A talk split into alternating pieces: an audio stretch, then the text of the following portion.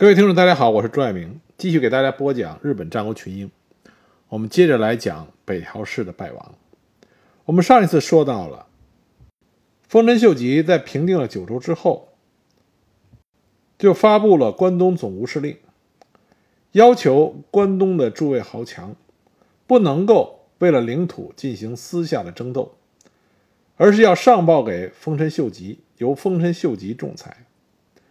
但是以北条氏政为首的北条家的这哥几个，并没有将丰臣秀吉放在眼里。北条氏政呢，仗着自己已经和德川家还有伊达家形成了同盟关系，而且这个时候北条家的实力也的确是很强，所以北条氏政呢，并没有把丰臣秀吉的命令啊当做一回事儿，继续和关东的佐竹氏、结城氏、里见氏。这些不顺从他的大名，发生了战事。那么丰臣秀吉自然对北条家的这种做法非常不满意。那么这个时候，丰田秀吉啊，丰臣秀吉就要找到一个合理的借口，教训北条家。很快，这个借口就来了。前面我们讲到，丰臣秀吉对于真田家和北条家的领土纠纷做出了裁决。就把沼田城周围的领地交给了北条家，那么北条氏邦呢，把这个部分的领地交给了家臣朱玉邦宪啊管理。同时呢，真田家所要求的葬有真田家祖先的明湖道城，那么丰臣秀吉裁决，这也让真田昌幸来保留。可是这个朱玉邦宪不知道是自己。自作主张呢，还是背后有北条氏邦的指使？那么这位朱玉邦宪呢，就把明湖道城给攻取了。那么真田家就把这件事情上报给了丰臣秀吉。丰臣秀吉早已经对北条家不满，那么这件事情就成了导火索，引发的丰臣秀吉大怒。于是他就下了召集令。命令四国九州岛各路大名齐集军马进攻小田园城。那么丰臣秀吉一共动用了多少兵力呢？是二十二万大军。但是这二十二万大军的数字并没有吓到北条氏政。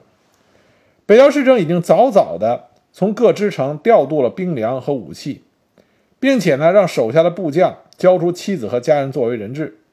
在小田园城里边也储备了足够三年的粮草。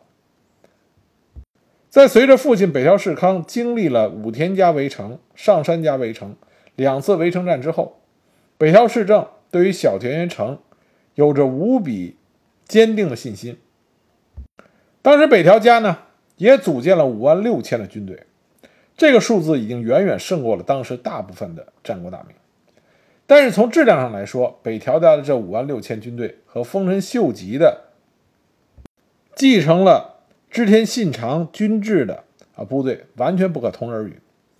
丰臣秀吉的军队是实行了兵农分离的，所以不怕打持久战。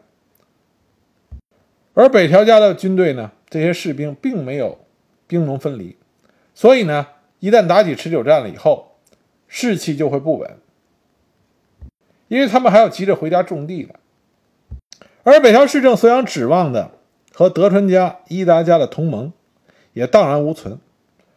在丰臣县的秀吉下达了召集令之后，德川家康参与的比谁都快。在东海道诸大名里边，打头阵的就是德川家康，而且德川家康为了表示自己的忠心，还把第三子长丸送到了大阪城做人质。当时丰臣秀吉啊，心花怒放，立刻就给长丸举行了元服仪式，并且赐给了一个“秀”字。那这也是后来德川幕府的二代将军德川秀忠。而其他各路大名呢，也纷纷前来会合。当丰臣秀吉的大军团团包围住小田园城的时候，北条氏政指望的另外一个盟友伊达政宗，也终于南下参加了围攻的队列。当时伊达正宗呢身穿死服，表示了非常诚恳的请罪态度，亲自觐见了丰臣秀吉。当然，丰臣秀吉呢就原谅了一打正宗。那么北条家这边呢，面对着丰臣秀吉的气势汹汹的进攻，那北条家呢进行了三次重要的平定。平定呢是北条氏独有的会议制度，就是召集重要的家臣商讨重大的决策。那个时候进行了三次啊小田园平定，第一次呢是商讨臣服还是敌对。虽然北条氏规还有重臣松田宪秀主张啊臣服于丰田啊丰臣秀吉，但是呢北条氏政、北条氏照、北条氏邦这些主战派的势力比较大，所以最终决定了要和丰臣秀吉对战。那么第二次呢，商讨的是关于守城还是出阵的问题。当时重臣松田宪秀主张守城，那么北条氏邦呢，啊老三北条氏邦主张在香根山天险迎击丰臣大呃丰臣秀吉的大军。最后呢，是由北条氏政亲自拍板，因为北条氏政这个人求稳，他要经历过之前的两次守城战，所以他认为守城更为稳妥。就敲定了守城的方略，但是他忘了一点，就是带着二十二万大军的丰臣秀吉，无论是从军队的数量还是质量上，都不是之前的上杉谦信和武田信玄可以相比的。那丰臣秀吉也意识到小田原城是当时战国的名城，想一举拿下非常艰难，所以丰臣秀吉呢，采取的是另外一个战略，就是先将北条家其他的支城。纷纷的拿下，他先攻下了山中城，然后呢，将北条氏规给困死在了九山城。而对于小田原城，丰臣秀吉则进行了围困，并且呢，在小田原城的东南方修筑了石环山城作为本阵。那么，在日本战国史上呢，号称石环山一夜成城，但这个呢，实际上是夸张的说法。根据松呃德川家康的家臣松平家中。在日记里的记载，实际上呢，这座石环山城是建造了一段时间才完工的。那么，丰臣秀吉对于小田原城呢，采取了围而不攻，他甚至将自己的爱妾接到了本镇之中，并且允许其他的大名妻妾随镇。那么，在长时间无聊的围城战中，这些大名们，包括丰臣秀吉自己啊，开宴会、开茶会、下围棋、下象棋。过的是悠然自得。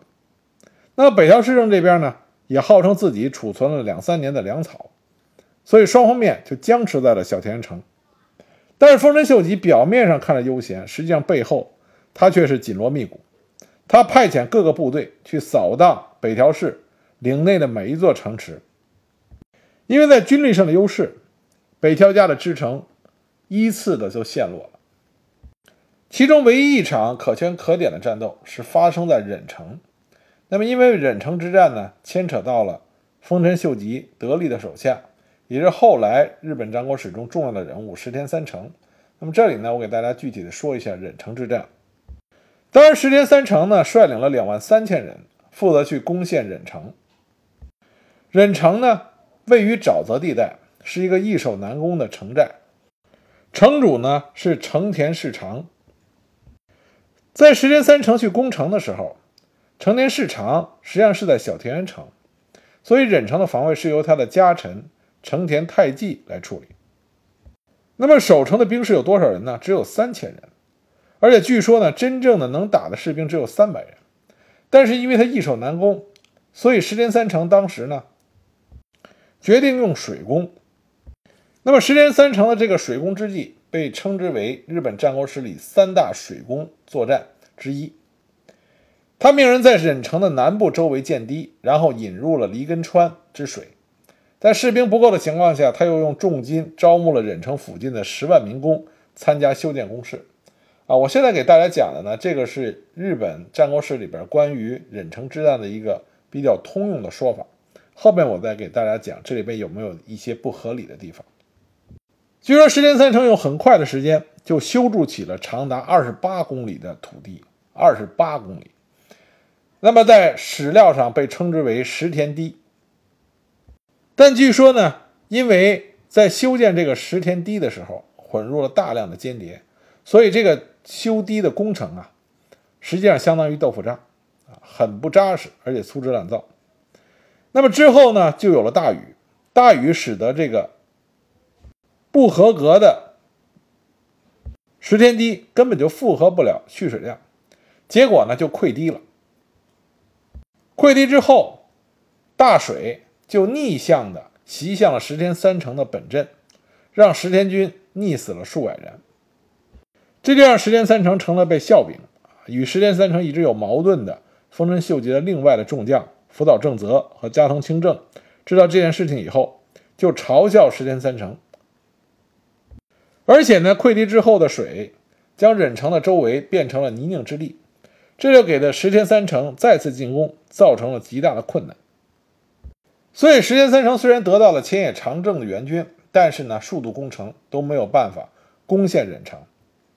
而在攻城战中，据传说，守将成田太纪病死了，那么就由成田市长的女儿甲斐姬，啊，甲斐姬接任了指挥。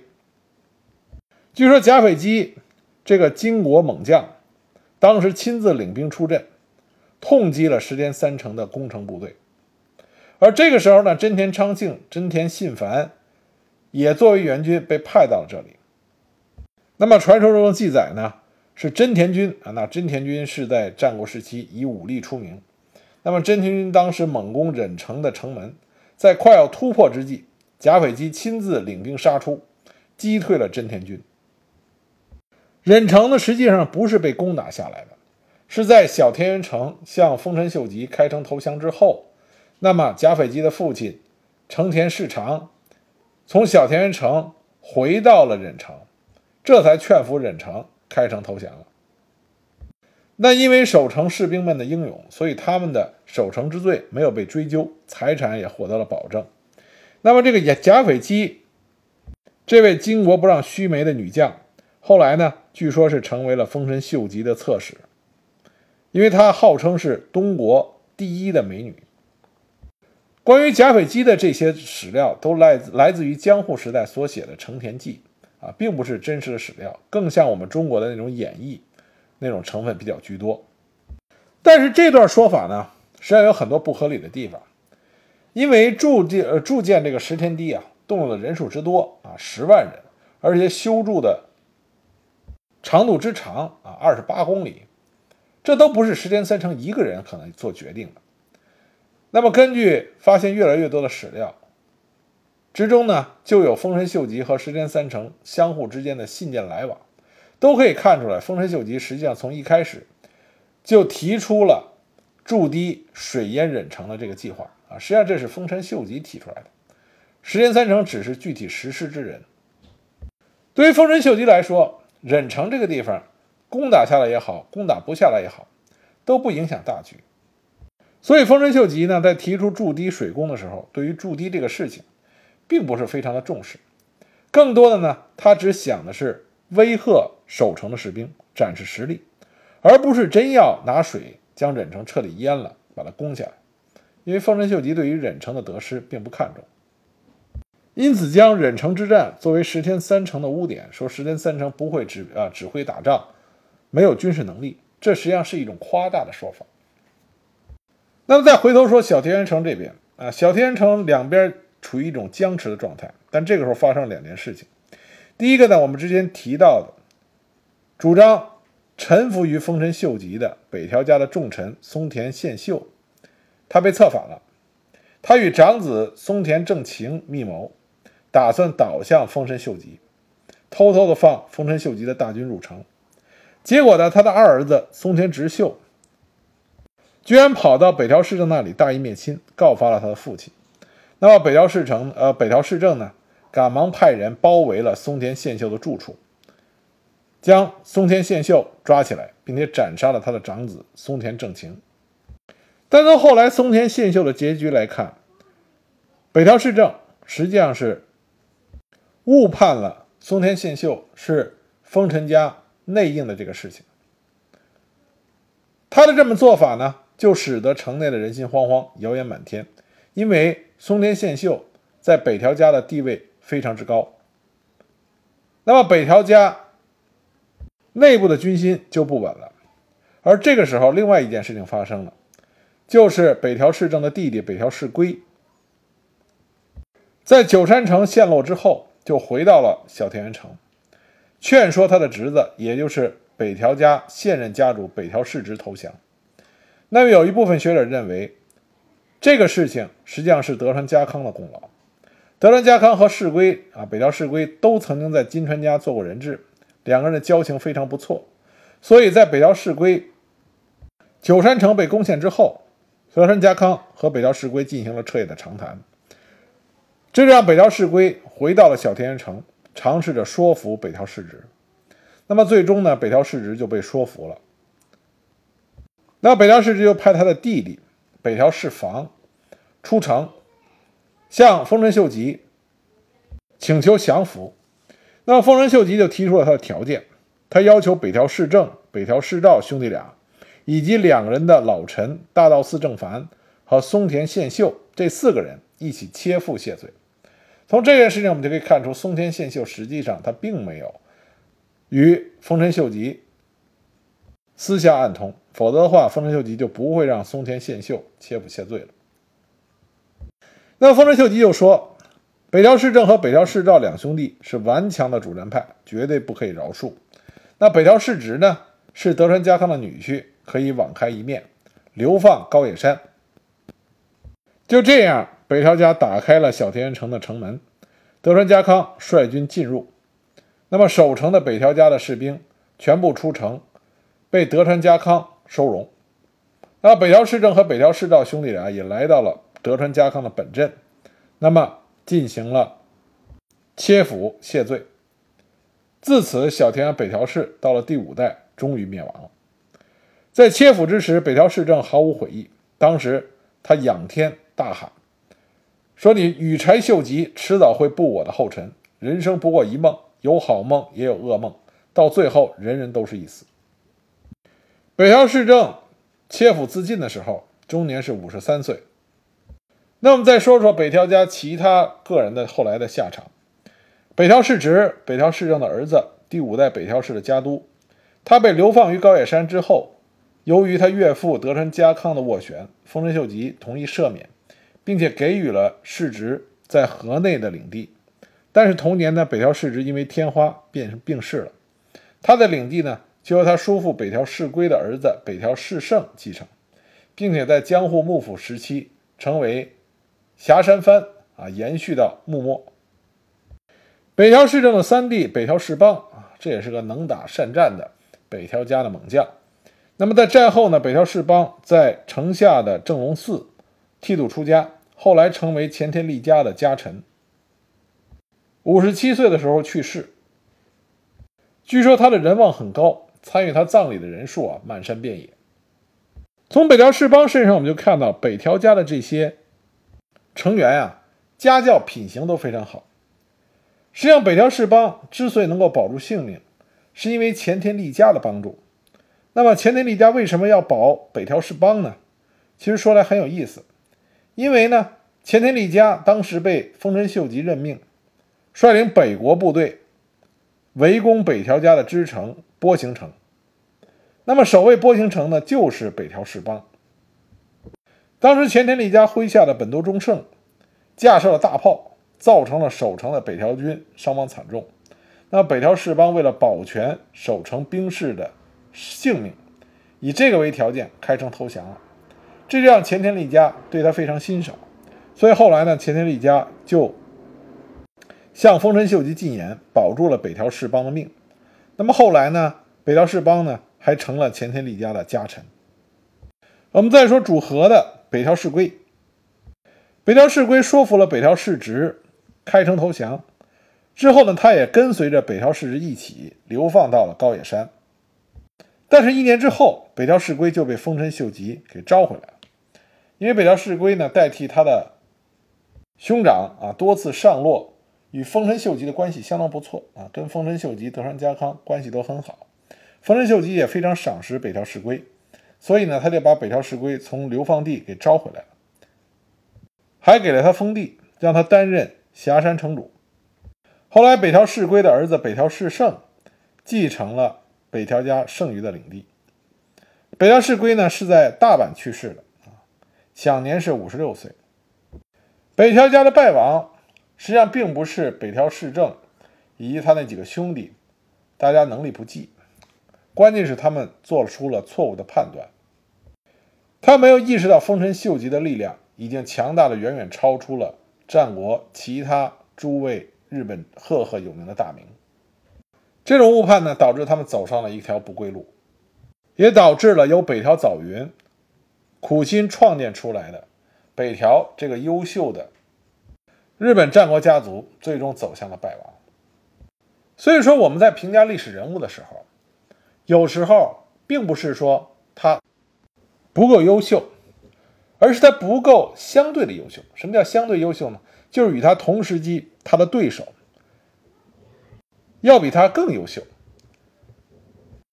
这就使得本来还算优秀的历史人物，在对比之下就变得惨弱不堪了。北条家的败亡就是这样典型的例子，不是北条家弱，而是丰臣秀吉太强了。